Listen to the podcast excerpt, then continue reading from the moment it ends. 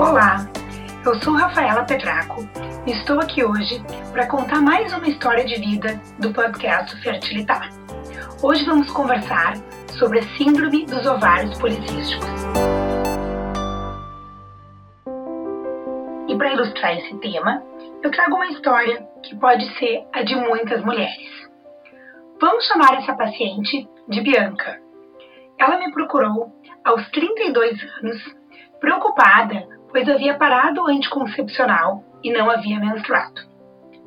A história de Bianca começa na sua adolescência, quando a menstruação demorou muito para acontecer. Ela não lembra ao certo se a menstruação veio de forma espontânea ou somente após algum uso de medicamento hormonal.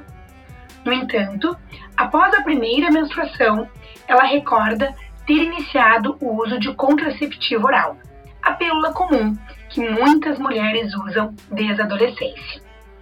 A ausência de menstruação, ela pode se caracterizar de duas formas.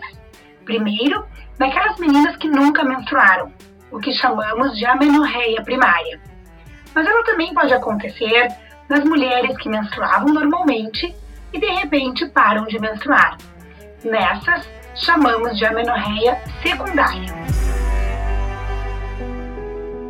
A amenorreia secundária pode ser caracterizada de duas formas.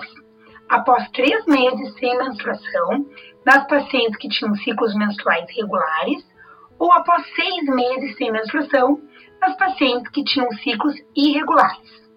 No caso de Bianca, após a parada do anticoncepcional, já fazia oito meses que ela não menstruava. Independente do que havia acontecido na sua adolescência, certamente neste momento Bianca apresentava um quadro de amenorreia. É importante salientar que o uso do contraceptivo oral ele não trata as alterações hormonais, a ausência de menstruação ou mesmo as irregularidades menstruais. É um medicamento que tem diversas indicações, mas nesses casos ele estará somente mascarando os sintomas da ausência de menstruação ou até mesmo da irregularidade. Nessa primeira consulta, abordamos diversos aspectos da sua saúde que poderia justificar a ausência de menstruação. Nenhum sinal relevante foi encontrado.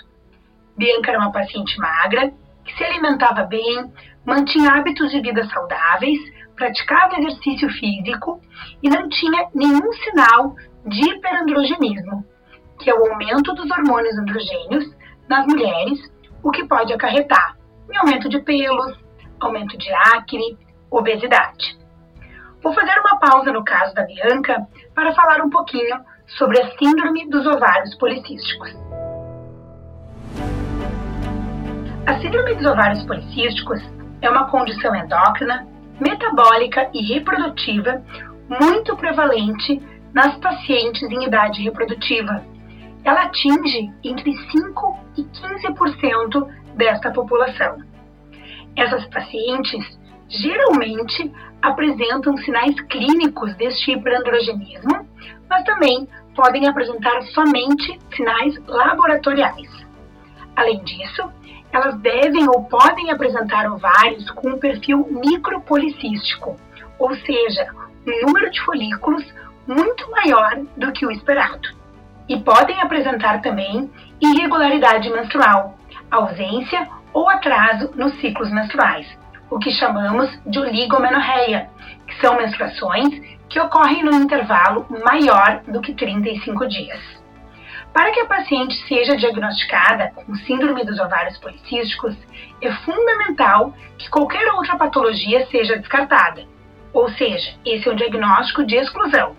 E o diagnóstico será feito quando a paciente apresentar pelo menos dois dos três critérios que acabei de citar.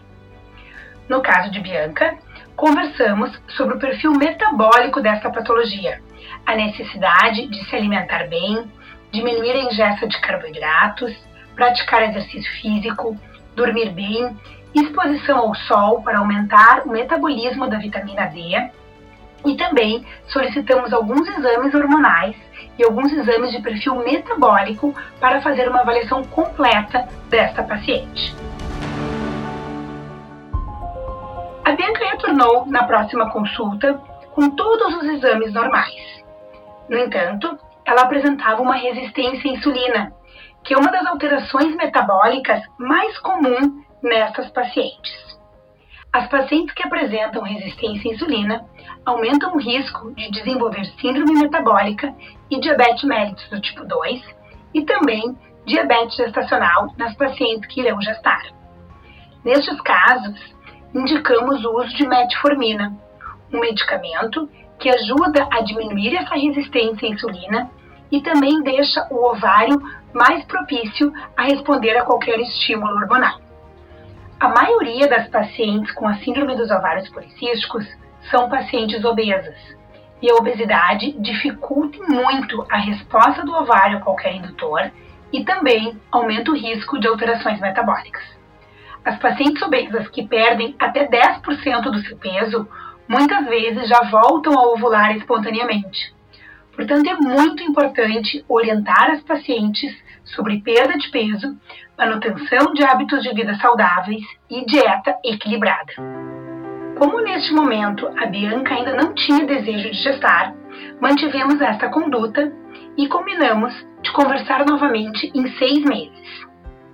Seis meses depois, a Bianca, com 32 anos, retorna à consulta dizendo que se sentia muito bem. Tinha notado uma diferença importante no seu ciclo menstrual notava mais muco, tinha a sensação de que estava ovulando. No entanto, a menstruação ainda não tinha ocorrido. Em um novo exame ultrassonográfico, a Bianca seguia com o ovário com o perfil policístico e o endométrio muito fino, o que levava a pensar que realmente ela estava fazendo ciclos anovulatórios, ou seja, sem nenhum sinal de ovulação ocorrendo durante todo este tempo. O principal critério clínico que temos para saber se a paciente está ovulando ou não é a ocorrência de ciclos menstruais regulares. No caso da Bianca, ficava evidente que isso não estava ocorrendo, e estes sinais ecográficos ajudavam a fortalecer esse diagnóstico. Neste momento, Bianca já apresentava desejo de gestar. Combinamos de iniciar uma indução da ovulação. Nestes casos, temos basicamente uma primeira linha de tratamento baseado em medicações via oral. Podemos usar o citrato de clomifeno, que é a medicação mais estudada, mais antiga, que traz bons resultados. Mas também temos os inibidores da aromatase, ou letrozol, que é uma medicação ainda off-label para uso como indutor da ovulação nas pacientes com ovários policísticos no entanto, diversos estudos mostram que ele parece ser superior ao citrato de clomifeno nesta população. Como a Bianca apresentava um endométrio muito fino, optamos pelo inibidor da aromatase, pois este medicamento costuma ser melhor para este tipo de endométrio. Fizemos um primeiro ciclo com a dose habitual e não tivemos resultado. A Bianca não ovulou. Tentamos novamente, um segundo ciclo com uma dose um pouco mais alta. E novamente, não tivemos ovulação. Com tudo isso, o casal foi ficando cada vez mais desgastado, pois não era simplesmente não estar ovulando, ou não era simplesmente não estar engravidando. Era um insucesso, era um fracasso nas tentativas de corrigir este ovário que não estava funcionando sozinho. Antes de seguir para uma linha um pouquinho mais agressiva na indução da ovulação, optamos por investigar as causas básicas de infertilidade.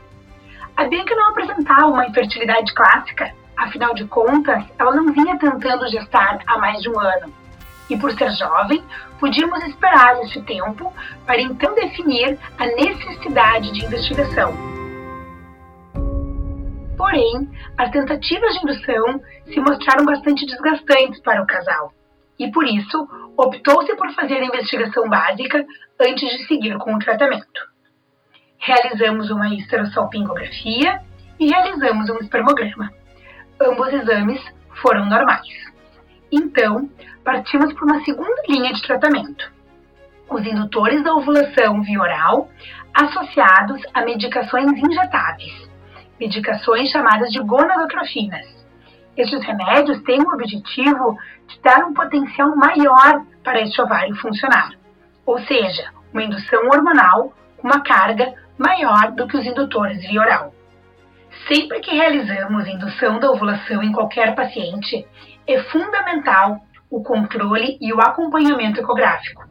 Isso se dá basicamente por dois motivos. Primeiro, temos que saber o momento exato em que essa paciente irá ovular. Então, precisamos acompanhar o crescimento destes folículos para ver essa resposta e poder orientar o melhor momento da relação sexual. E o segundo motivo é o risco de hiperestímulo ovariano, que sempre existe quando usamos indutores da ovulação, mas este risco é aumentado nas pacientes com ovários policísticos. Nessa segunda linha terapêutica do uso dos indutores via oral com gonadotrofinas, esse controle ecográfico deve ser ainda mais rigoroso. Dessa forma, iniciamos com uma dose baixa de gonadotrofina e fizemos este acompanhamento a cada dois dias ou dependendo do crescimento dos folículos que a paciente vem apresentando. Durante todo o ciclo de acompanhamento, infelizmente, novamente, não tivemos sucesso na resposta ovariana dos indutores para o caso de Bianca.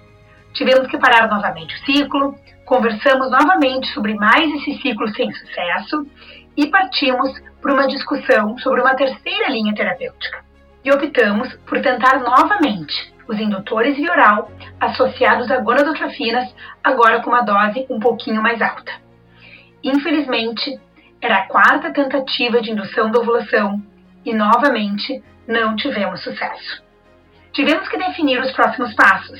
Agora tínhamos duas opções.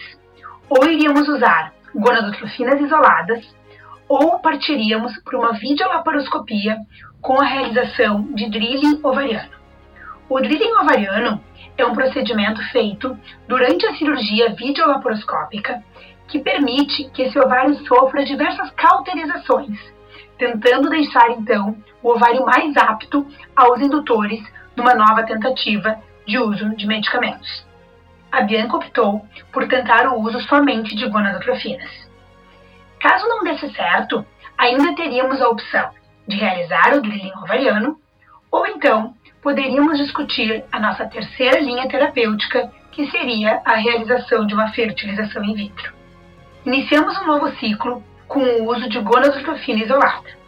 Iniciamos com dose baixa, fomos realizando o acompanhamento ecográfico muito de perto e fomos aumentando a dose de acordo com a resposta do ovário de Bianca. Desta vez, parecia que iríamos conseguir uma linda ovulação. Os folículos vinham crescendo satisfatoriamente. Tivemos dois folículos que se tornaram dominantes utilizamos uma medicação chamada HCG para ajudar para que esses folículos rompessem e tivéssemos o momento exato de orientar a relação sexual para este casal. Tivemos sucesso na ovulação, mas infelizmente essa ovulação não resultou em gestação. É importante salientar que os indutores da ovulação eles têm o objetivo de corrigir este ovário que sozinho não está conseguindo funcionar. Mas é importante ressaltar que no momento em que conseguimos que a ovulação ocorra, teremos chance de gestar muito semelhantes a que qualquer casal naquela idade terá, ou seja, em torno de 20%. Desta vez, conseguimos ovular, mas não tivemos o sucesso da gestação. Isso deu um certo ânimo para o casal. Conseguir ovular era tudo o que eles precisavam para seguir adiante. Tínhamos descoberto a melhor forma de induzir o ovário. Neste momento, tínhamos conseguido encontrar o melhor caminho e os melhores indutores da ovulação para este ovário. Então, iniciamos um novo ciclo de indução. As mesmas doses de gonadotrofinas, que foram sendo aumentadas de acordo com a resposta do ovário, controladas ecograficamente, até o dia que esses folículos dominantes estavam prontos para que esse óvulo pudesse ser liberado e pudéssemos então orientar as relações sexuais. Desta vez, a gestação ocorreu.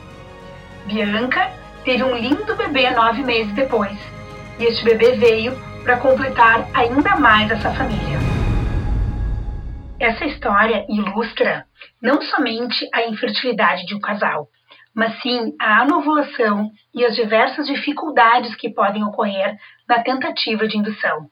Cada paciente é única, cada ovário é único, cada ciclo é único. Portanto, é muito importante que a gente possa individualizar cada caso e buscar o melhor caminho para que a gestação possa ocorrer. Esse é mais um episódio de Histórias de Vida do Fertilitar, que há mais de 30 anos vem ajudando tantos casais a adquirir o sonho da maternidade e da paternidade. Obrigada por estar conosco e esperamos vocês no próximo episódio.